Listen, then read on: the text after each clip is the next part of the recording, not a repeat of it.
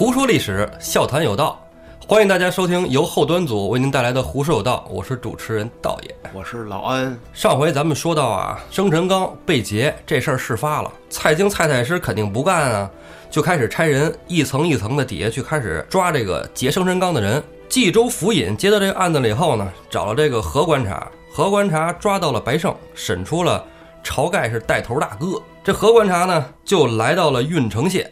在咱这儿，咱提一嘴，这观察呀，在宋朝这是一个什么官儿？他不是那个丁光根啊，看啊，丁观察，不是看着的那个观察，这观察呢是在宋朝啊军队里，属于这个都统制下边的一个小武官，他属于是军方的，他跟那个县衙这个捕快不一样，嗯捕快属于是公安系统，因为生辰纲是大案啊，嗯这个太师的这个生日礼物啊，相当于军方现在下人来调查这事儿来了啊。对，从冀州府派下来的人，嗯，查这事儿。这何观察呢，到了这个郓城县，上回说到这县令下班了，衙门关了，何观察呢就找了一个茶楼，跟这茶博士聊天的时候，正在打听是当值的押司是谁。这时候进来一矮矬矮矬，但是浑身英雄气的这个人，这个就是宋江，当值押司。这宋江啊有三个绰号：胡伯义、及时雨、及时雨、孝义、黑三郎。黑胖三郎，哎，因为宋江啊，经常救济这个江湖上落魄的英雄，嗯，这些江湖人士呢，就称呼他及时雨，久旱逢甘露嘛。哎。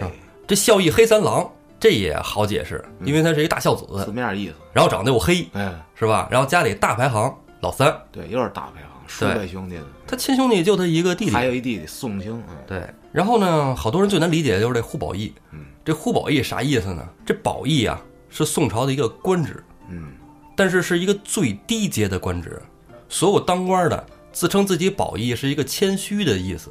我就一小保义，哎，就跟人说，哎呀，我就是一小兵儿，打杂儿的。对，我原来上班的时候，有一个大哥面试我，我们聊得还挺开心的。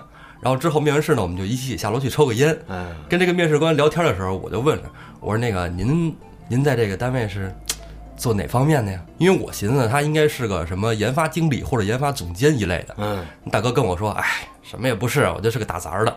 就是干活的，当时我有点含糊，你知道吗？嗯，这打杂儿的能耐可挺大的，因为他说了好多我不懂的，而且还给了我好多这个技术上的建议啊。嗯后来等入职之后，我才知道那是我们公司的 CTO 首席技术官。非常谦虚，这种谦虚的方法啊，自古就有。嗯，不好意嘛，就这么来的，哎，话说这宋江啊，进了茶楼以后，这何观察就上去打个招呼：“您是宋押司吗？说咱坐下来聊聊，我跟您说个事儿。”宋江就问：“您是哪位啊？你找我干嘛呀？”嗯，这何观察就说：“咱们府衙县令在不在？”宋押司说：“在呢，我们这儿忙了好几天了，最近也在这忙一件大事儿。说您是什么事儿啊？控制疫情啊，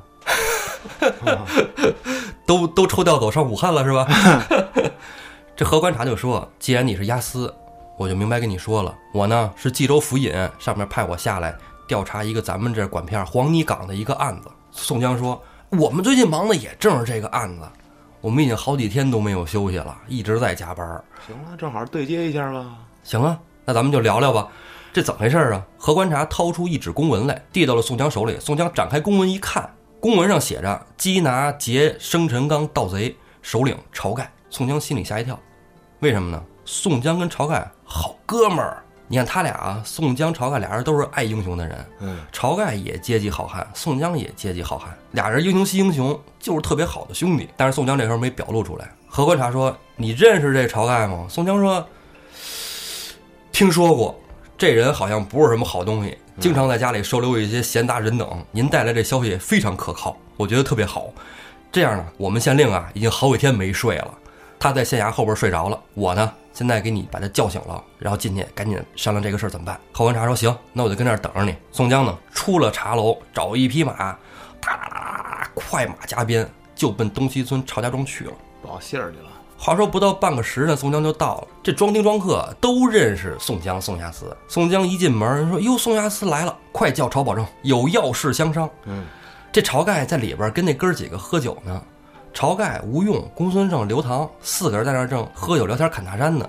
阮氏三雄这时候已经回家了，嗯已经分了一部分金银回家了，因为人家阮小二有妻儿老小，嗯，对吧？晁盖喝正美呢，出来，哟，这不是宋押司吗？啊，宋老来，一起喝点儿。宋江说：“喝什么呀？我告诉你，你是不是闯大祸了？”晁盖腾一下酒醒了，因为他压根儿就没跟宋江说过这个事儿。对，抢银行这事儿哪能随便跟人说呀？晁盖这个人啊，是一个直肠子的人。嗯，晁盖就说：“是啊，我是办了点事儿，你听了什么信儿了？毕竟宋江是官面上的人。”嗯，晁盖这个时候啊，心里也是也得有一点翻江倒海，哎说你你是来干嘛的？啊是，炸我的吗？对，你是几个人来的？我往外外看看，对吧？一看宋江是一个人独骑嗯，来的，心里就有点谱了，知道不是来抓他的，毕竟还是有那么一层关系在嘛。嗯，然后就问他说：“那你说怎么着啊？这事儿事发了是吗？”宋江说：“你现在什么也别干，赶紧跑。这事儿现在还没捅到县衙府里，嗯，还没有公文下来抓你，马上就要来抓你了。你现在赶紧收拾，赶紧跑，别废话了。”然后晁盖就说：“说，哎，既然你来了，我带你见几位兄弟。”宋江其实没心思干这事儿了，啊，就把他领到后院去。宋江稍稍的打了一个招呼啊，赤发鬼刘唐、如云龙公孙胜、智多星吴用啊，行行行，兄弟，你们几个赶紧收拾，我赶紧回去了。宋江呢，出了门打马就回了县衙。这时候说这晁盖，那哥仨愣了，说进来一人，怎么什么什么情况？我们也什么也不知道啊，干嘛什么什么收拾东西，让我们赶紧走？几个意思呀？啊 不认识这人啊。后来晁盖说：“说你们不知道他是谁是吗？但我说出来他名字，你们就全都知道他了。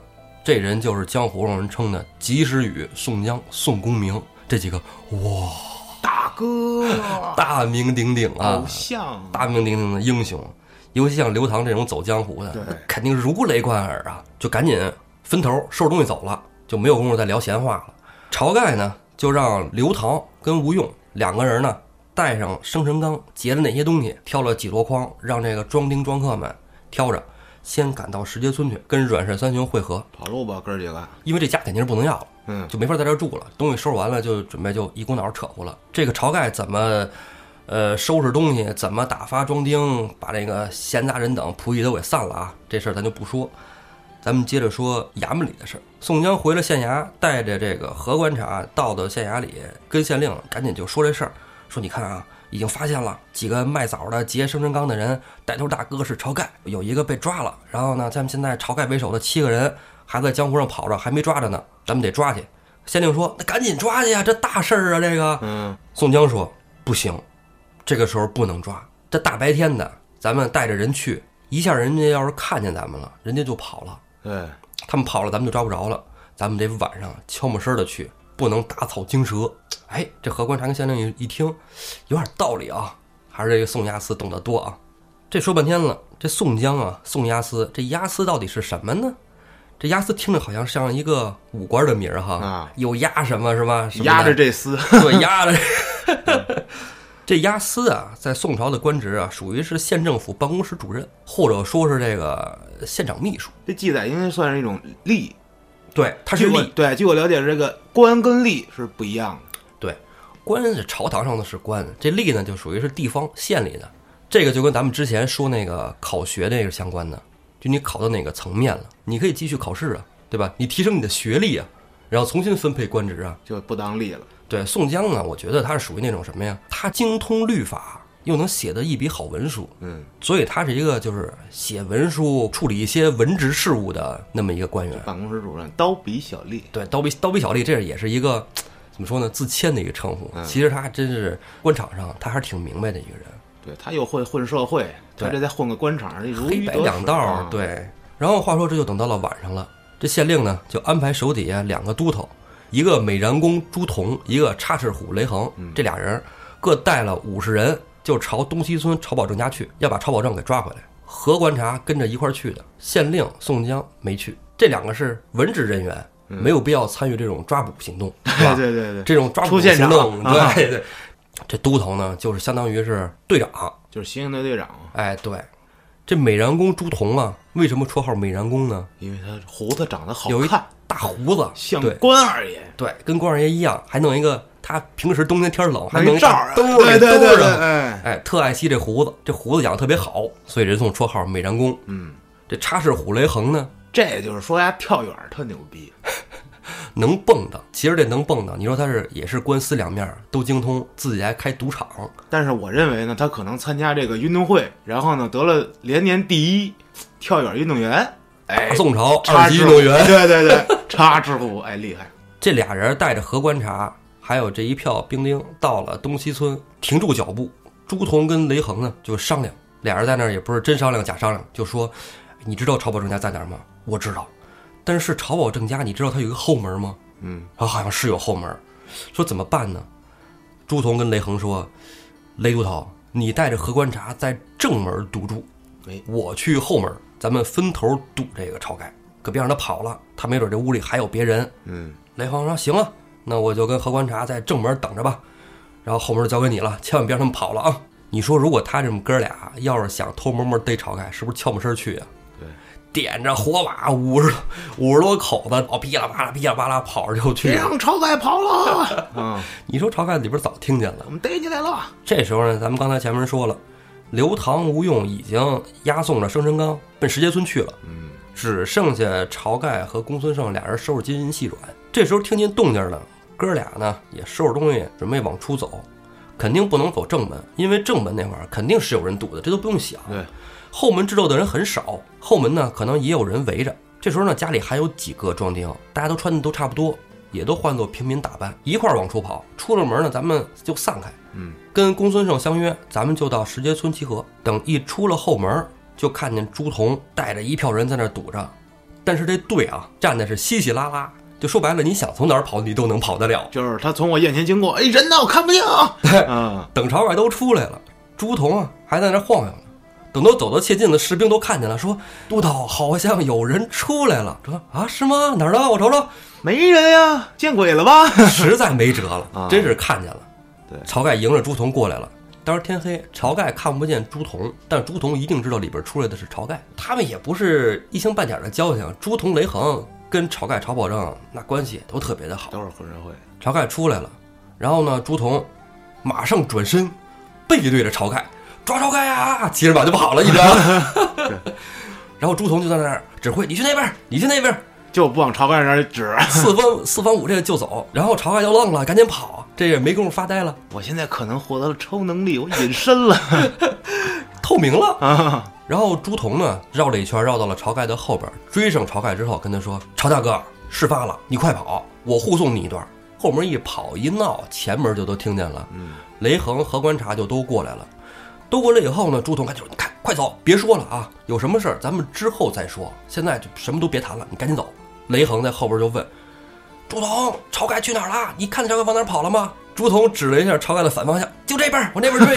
雷横好，哗哗哗，带着何长又往那边追下去了。然后朱仝呢护送了晁盖一段儿，看到晁盖走得越来越远了，故意从马下摔下来，把脚崴了，然后在那儿大喊：“谁来救救我呀！我脚崴了，走不了了。”然后那帮士兵又回来，又开始救啊！猪秃头怎么回事啊？说啊，我就是脚崴了，赶紧把我扶上马去。哎呀，让晁盖跑了。雷横、朱仝带着何观察，你看也没招啊，抓了两个跑出来的庄丁。晁盖没抓着，就带着这两个庄丁回县衙吧。回到了县衙以后，就把这两个庄丁调下来审问他们，他们肯定知情啊。嗯，出事儿，晁盖肯定是这个带头大哥。然后就问这两个庄丁：“你们还知道其他人的下落吗？或者说你们知道晁盖去哪儿了？晁盖去找谁了？”一开始这两个庄丁不说，后来一上刑，这庄丁也实在是扛不住了。虽说跟晁盖有恩，但是这上刑的这滋味儿，谁上谁知道，哎，实在是扛不住，就招了。说有一个是咱们这儿的乡村教师吴用，然后呢还一老道啊，叫什么公孙胜，还一个红毛儿，这还大太极，对，然后大红太极啊，大红毛，那么一个挺怪的一人。然后还有仨打鱼的，好像嗯，啊，石碣村打鱼的，啊，姓阮，叫什么？然后县令跟何观察都听傻了。你想啊，结了十万贯生辰纲，一个乡村教师，一老道，一大太极，怪菜跟仨打鱼的。这县令跟何文察说：“你确定是他们劫的生辰纲吗？我怎么听着都不像真的呀。”但是话说回来，有了线索，咱们就得抓，都抓出来，一个一个问。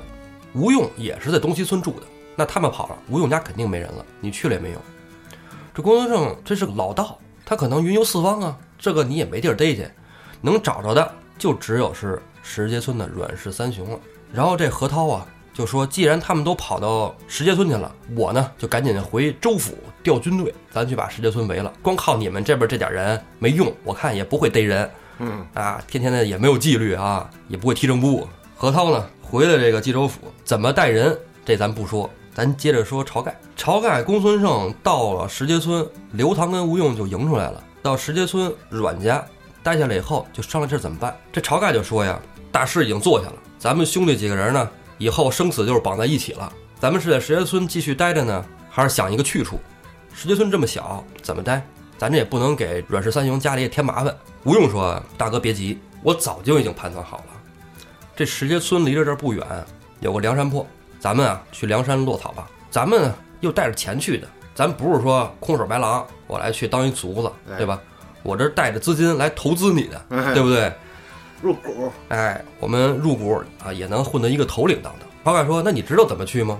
吴用说：“呀，我早打听好了，在水泊梁山外边有一水寨，边上有个酒馆，那酒馆里有个人叫朱贵，咱们去找他。他呢是专门替梁山放哨、招揽各路英雄的。”晁盖说：“好，这兄弟几个呢，收拾东西就往船上装。阮氏三雄都是渔民，家里打鱼的，船自然是不少。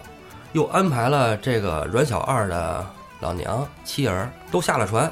他们这打鱼的呀，在岸上有家，在湖里也有家，在水上面呢搭一个简易的一个亭子，一个歇脚的地儿。水里边有好多这种地儿，因为在芦苇荡，他们自己走的熟啊，但别人不知道啊，藏在芦苇荡里边，暂时能藏一会儿。”他们这帮人在那收拾，准备正奔那小亭子去的时候，外边就有村民过来送信儿。因为谁没有几个哥们弟兄啊，是吧？人小人小七这几个兄弟，外边小兄弟也很多呀，是不是？小弟也很多。哎，小兄弟过来送信儿来了，说大哥坏了，来了一票官兵。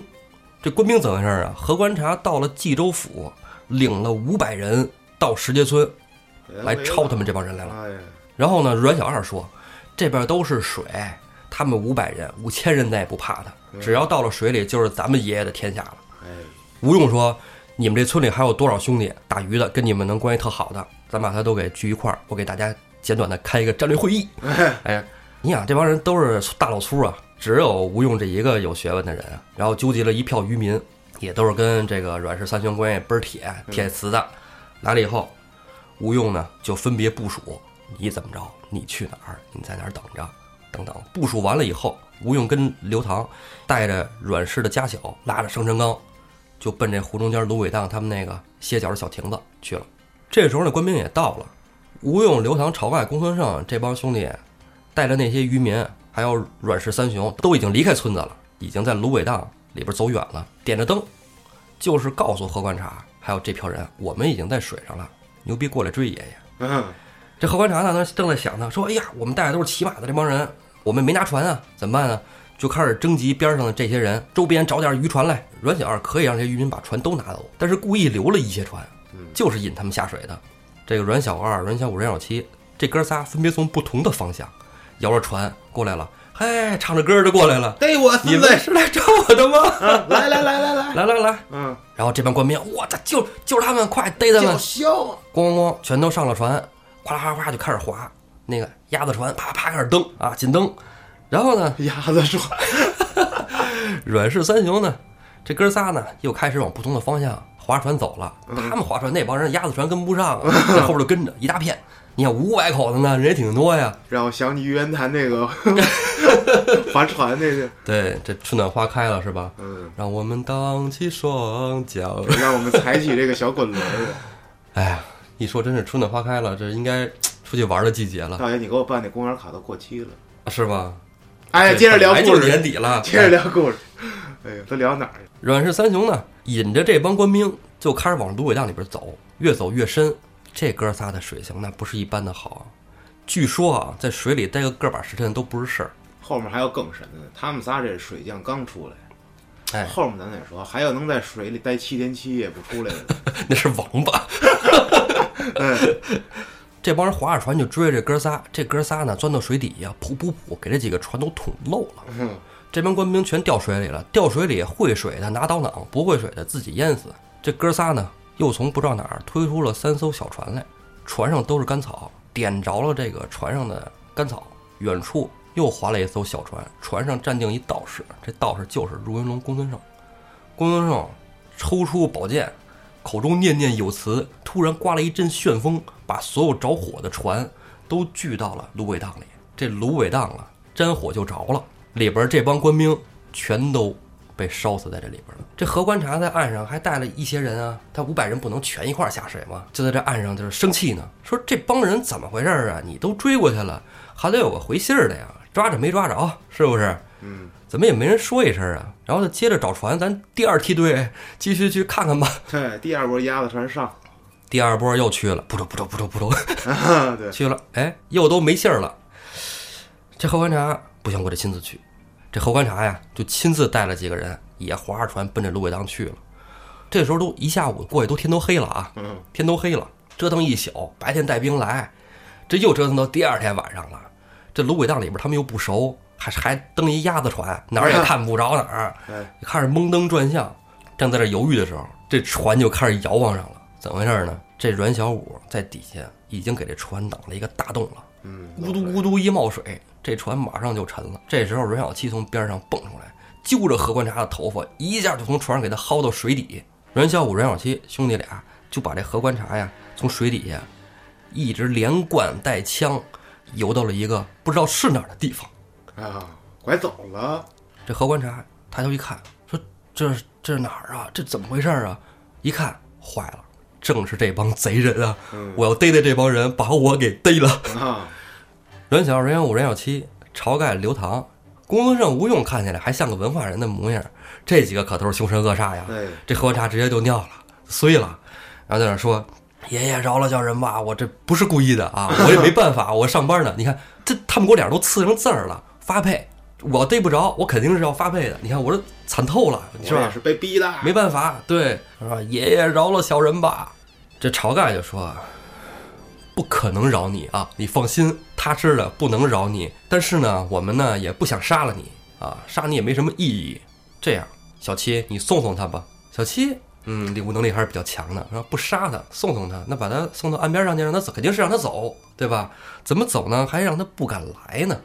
怎么有点震慑力呢？小七划船带着这个何观察到了岸边，回到了陆地上。任小七是一个很有想法的人，任小七就问他：“我给你留个记号，你选择一下在哪儿吧。”何观察说：“爷爷，饶了我，我再也不来了啊！那不行，那这么着吧，你这左耳朵你要不要？左耳朵要要啊，这肯定不行，咔，来给你，你这右耳朵还要不要了？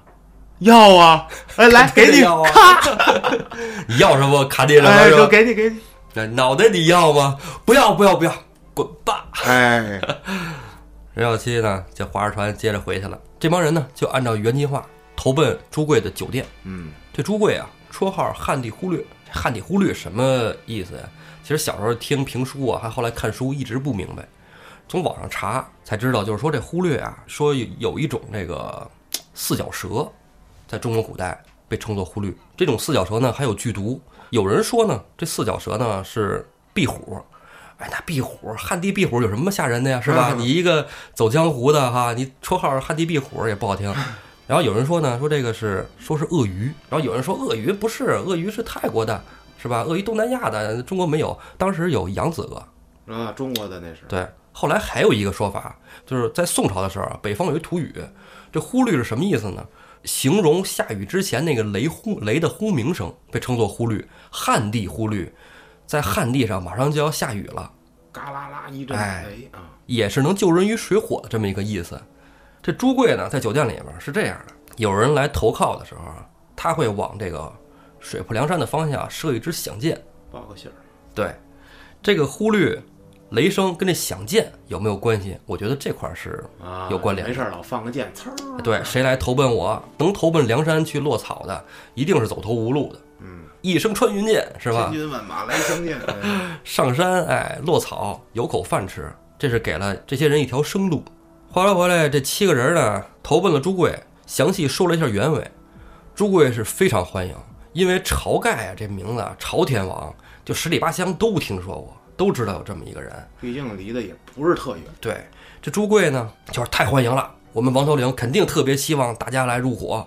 这样，咱们先吃一顿啊，我我在这儿我手艺也不错，还要安排一下，哎，对，咱们坐一顿儿，吃点儿喝点儿，咱们休息一下。明天一早天亮了，就会有船来接咱们。这哥几个这一宿折腾的也真够累的，稍微歇息了一会儿，天就亮了。天了以后呢，就看着这湖面上来了一艘大船，不是那种小渔船了，来一艘还不错、挺大的船，把兄弟七人接到了船上，浩浩荡荡的就奔着梁山水寨驶过去了。刚一靠岸，就看见王伦带着杜迁、宋万、林冲从山上一步一步走下来，降阶相迎。啊，朝天王久仰大名啊！然后晁盖肯定也不能失了礼数啊，然后上去王头领啊，我们实在没处去了，我们来投奔你了。这王伦说啊，我都知道，不用说，不用说，我都知道，欢迎欢迎。这时候王伦啊，表现的还特别好客，特别希望他们来入伙。等上了山上，分宾主落座，王伦就说。说说经过吧，你们怎么来的呀？一路也艰辛啊。吴用跟晁盖呢，就把我之前的事我讲了一遍啊。当跟王伦说到在石碣村斗官兵这一段的时候，王伦脸色变了，没有之前那么高兴的样子了。王伦一开始为什么那么欢迎他们来呢？你想啊，劫生辰纲这个事儿，江湖人已经都知道了。嗯，晁盖他们家那怎么被点着的，怎么跑的，梁山上肯定都有消息。王伦是知道晁盖这帮人劫了生辰纲，是带着钱财而来投奔他的，但是他不知道他们已经官兵干起来了。对，杀了官兵是大事儿。你现在就是烫手的山芋了，我不敢接你。对，王伦可没有胆量跟官兵斗。对，我就守着我这水寨，我当我的大王。对，他就其实就想着一亩三分地儿，就指着柴大官人给他点吃喝，这柴大官人养着的。对，这就一就一臭垃圾。对，然后呢，再劫点周边的。是吧？老百姓，老百姓，哎，也就这点出息。嗯，吴用用余光打量了一下在座这几位头领，王伦的表现他看在了眼里，杜迁、宋万都是仰慕之情。朱贵，朱贵听过一遍了啊，第二遍书哈，就没什么太大的明显的反应。反应最大的是林冲林教头，嘿，高兴，这帮人真牛逼，这帮人上山了，可有人跟我玩了。哎，我跟这帮人太无聊了。林冲在梁山上一定是特别孤独的。那肯定。首先，王伦就挤兑他，为什么呢？因为林冲本事大，本事大呢，我就不能让你施展。我呢，一让你施展，你的人气就上来了，就顶我了。对，王伦啊，贼心眼子太多。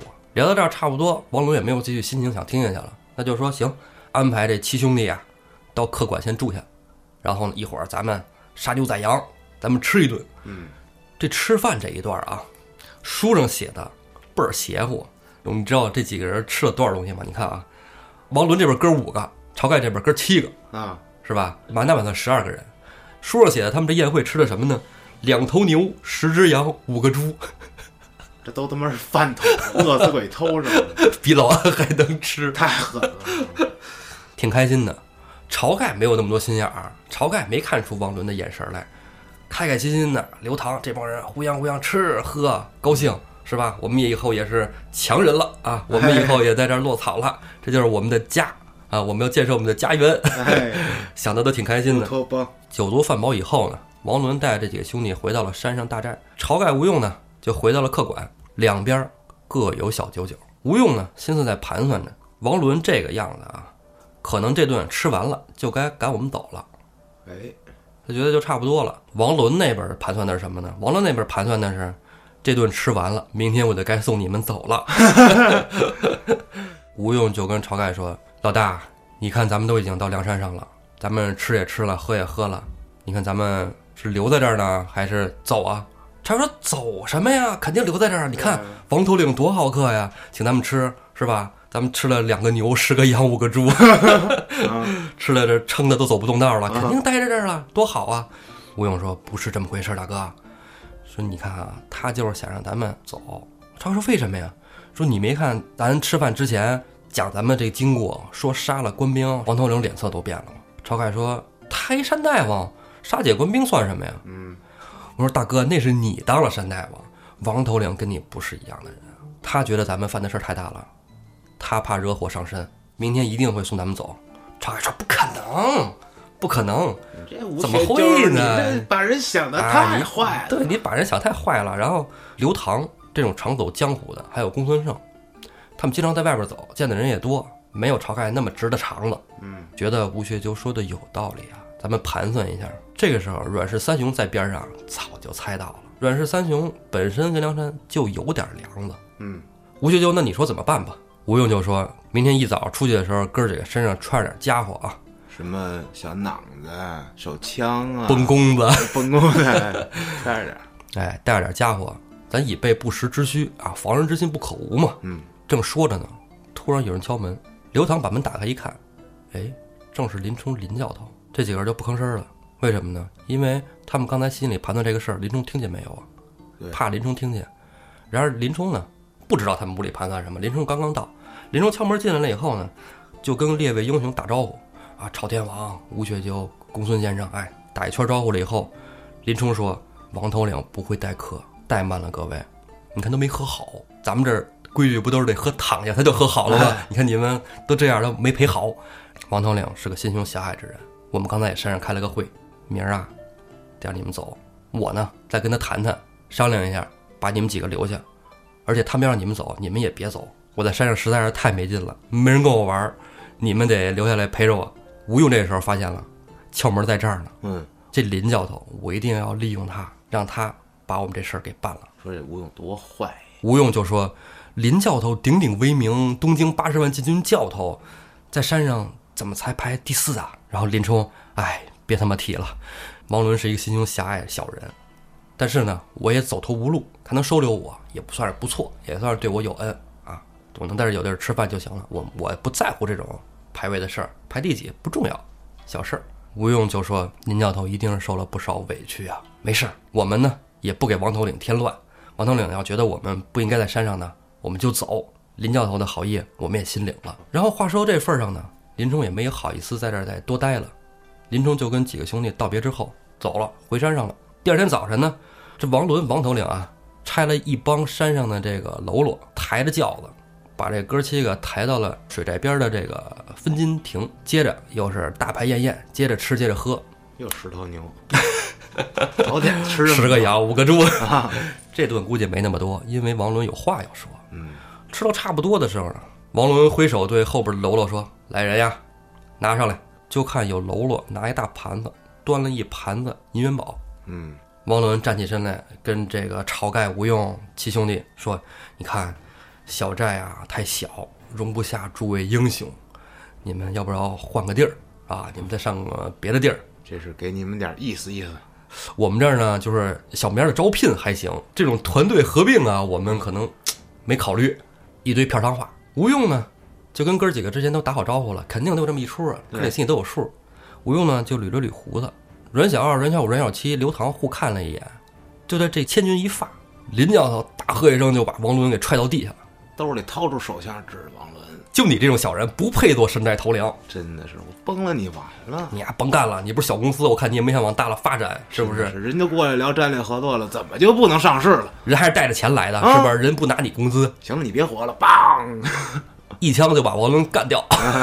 火并王伦。嗯，王伦中枪死了以后，这杜迁、宋万、朱贵马上就跪到地上，冲着林冲：“哥哥，你就是大头领了，以后我们跟你混。你干的太漂亮了，哥几个憋好久了。”底下喽啰啪啪也全都跪下了啊！林教头以后就是我们的大头领了。林冲说：“停，我不能当你们大头领，我也没这个能耐，我也没这个才干。我呢，邀请晁盖、晁天王来当我们的头领，当山寨之主。”嗯，晁盖都傻了，在边上，我去，我就是来入股，想当一个投资人，哎，想当一个山寨的小头领，让我当老大，晁盖就有点抹不开，就觉得哎不合适，不合适。林教头才当做头领之位，因为说实话啊，这哥七个谁也干不过林冲，哎，绑一块儿也干不过林冲。后来林冲啊说不行，你必须当老大，为什么呢？你有面儿，在山东地面上谁不知道你，对，对吧？这十里方圆呢，提到天王晁盖，谁不尊一声英雄？所以这老大你来当。后来逼迫无奈之下，晁盖呢，好吧，那就听这个林教头说的，当你这个梁山的老大了。嗯，兄弟们呢，把王伦的尸体扔到一边儿，然后呢，喂鱼去吧。大排宴宴，接着杀两个牛、十个羊、五个猪，接着吃。哥儿几个走到了大厅里边儿，在吃喝之前呢，林冲扶晁盖坐了正位，之后呢，让吴用坐了二头领的位置。吴用说：“不行不行，我怎么能当二头领的位置呢？应该是林教头来啊。”林冲说：“我呀，就有了一把子力气，我上阵杀敌行，但是你要说运筹帷幄，还得是先生。”嗯，啊，吴用说：“那那那，你看这多不合适啊，是吧？”啊然后就坐下吧坐下。对，林冲呢，又让公孙胜做第三把交椅。嗯公孙胜说：“别别别，别让我做第三把交椅啊咱有军师了，再来国师。”哎，林冲说了：“说您二位懂得多，嗯，以后呢，山上都得指着您二位指挥。第二、第三，啊，这是稳坐的。接着说说这个，你看三位头领，三足鼎立啊，带头大哥，然后两个智囊，是不是？咱们山上就有着领导班子了，啊对吧？然后呢，下边让刘唐兄弟做第四。刘唐说：“ 别别别，千万别让我来了，您啊，踏踏实实坐这第四个位置。”然后晁盖他们三个人也说：“你既然已经说了，我们三足鼎立了，那第四个就当是林教头做的。嗯，林教头如果再谦让，那我们马上走下山了，没法玩了。对啊，和林冲说：“那好吧，行。”林冲就做了第四把交椅。这十一个兄弟排了座次，大排宴宴，开始吃喝。这会儿说这梁山啊，已经从一个风险投资，已经相当于拿到了 A 轮了。嗯，为什么呢？一开始都是柴大官人，对对吧？柴大官人资助，但是当当然啊，王伦也很重要啊。王伦毕竟是梁山的第一任头领嘛，对吧？要没有他，也没有梁山泊这个地儿。他拉来的这种子，对啊他拉来的天使这个轮过了，对，让自己死了自己挂了，对。但他就是因为公司并购嘛，嗯是吧？他身上肯定是有积蓄的，但是跟晁盖结的生辰纲比，肯定还是差的不是一星半点儿。他老琢磨怎么能永远吃这天使轮，我吃到死，那哪行？对他也不想着扩张，也不想着怎么发展。嗯晁盖呢，等于是就当了这个梁山版本的一点零。啊，哎一点零版本啊，哎，吴用对这排兵布阵、怎么练兵，多少还是明白一些的。他就怎么操练兵丁啊，怎么招兵买马呀，种点地啊，也得要点干粮吃嘛。怎么去打造这个战甲？这公司的业绩呢，KPI 呢，就都往上走了啊。啊发展越来越壮大呢，他们就把他们的小兄弟白胜啊从监牢里给救出来了。啊，挺仗义，哎，毕竟啊，曾经也是一起犯过事儿，而且还是被炸的嗯啊，被炸的消息，不是说主动招的。嗯，这时候呢，州府肯定不可能说我五百人就灭了灭你这儿，然后就完事儿了。是啊，我这好家伙，头儿回来俩耳朵让你们给卸了，这哪行？对，这核观察是吧？只能观察了这回，上医院观察去了。对，听也听不见了是吧？就只能靠俩眼睛。这州府呢，就派了团练使黄安，嗯带了两千人上梁山来围剿。这梁山上边八十万金教头林冲，再加上吴用这一个大脑，再加上晁盖的全盘控制，那你两千官兵来这儿也是填炫的呀。那让人升了级了。就把这两千人啊，又都给团灭了。嗯之后呢，梁山一般人还真就不敢惹了。嗯晁盖很欣慰啊，带着这帮兄弟们在梁山上过着小日子，很美滋滋。这个时候呢，晁盖就突然想起来了，就跟哥儿几个商量，说当时给我报信儿的宋押司，咱们得报答他一下，嗯不能说这事儿就这么过去了。咱们都是行走江湖的人，咱们要讲一个义字。这么着，刘唐兄弟下山一趟，我给宋宋押司呢写封信，然后你再带一百两黄金给宋押司送过去。刘唐领了命就下山了。咱们话说回来，接着说郓城县的宋江。宋江呢，早就已经听说了这个石碣村发生的事儿，怎么干掉了两千官兵这些事儿，宋江全都知道，听说了。宋江其实心里非常害怕，为什么呢？我只是想让你跑啊，你干的这事儿也太大了。啊就说咱晁盖是吧？咱哥俩发小关系好，那你说这事儿如果要捅到天上去，就知道是我放了你，可是天大的干系啊！你跑了，我还上班呢。但是呢，他心里也高兴，为什么呢？自己兄弟本来掉脑袋的事儿，但是现在跑了，而且发展的这么壮大，嗯，好事。总之还是好事儿。然后宋江呢，就该上班上班呗，是吧？对。